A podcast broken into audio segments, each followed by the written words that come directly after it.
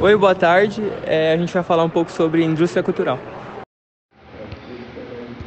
O que é a indústria cultural? O conceito desenvolvido por Ardon e Hockenheim se refere à ideia de produção em massa comum nas fábricas e indústrias, que passou a ser adaptada à produção artística.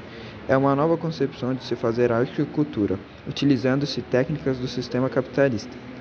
Dessa maneira, músicas, filmes, espetáculos e outras obras são desenvolvidos sob a lógica de produção em massa.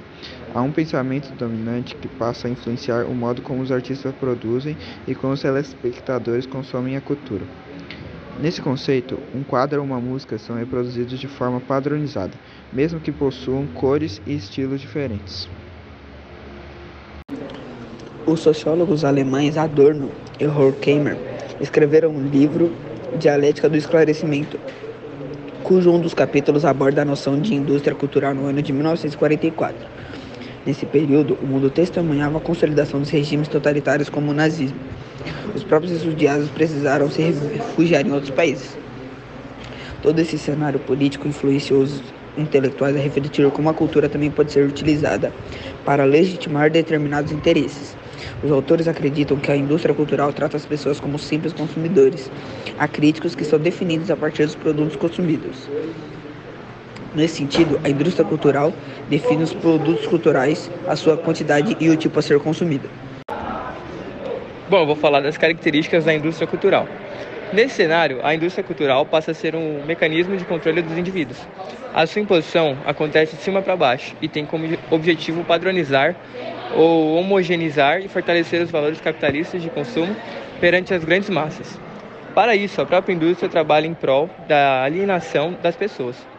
Através dela, é possível homogeneizar os gostos e interesses pessoais para que os produtos sejam consumidos sem uma reflexão a seu respeito. Características da indústria cultural. Necessário a indústria cultural passar a ser um mecanismo de controle dos indivíduos. A sua imposição acontece de cima para baixo e tem como objetivo padronizar, organizar e fortalecer os valores capitalistas e consumo parente às grandes massas.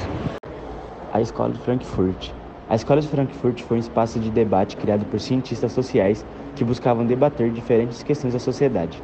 Eles estudavam novas possibilidades que explicassem o desenvolvimento social da época, visto que acreditavam que a teoria marxista tradicional não dava conta de explicar o cenário das sociedades capitalistas no século XX. Os pesquisadores, autores e sociólogos da Escola de Frankfurt criaram a teoria crítica, com base na ideologia marxista, além de ser uma oposição ao iluminismo. A teoria crítica revelava o direcionamento das críticas da Escola de Frankfurt a uma ordem política e econômica do mundo. Indústria cultural no Brasil. Apesar do conceito ter sido desenvolvido no século passado, ele ainda pode ser aplicado na atualidade. A consolidação da indústria cultural no Brasil aconteceu de forma tardia. Durante a década de 1970, vários pesquisadores passaram a se interessar pelo tema e estudar os seus desdobramentos no país. Aqui a televisão e sua influência na sociedade brasileira estiveram presentes em diversos estudos, inclusive empíricos. Trazendo para uma realidade mais recente, pode-se falar da internet e das redes sociais como novos sujeitos da comunicação na atualidade.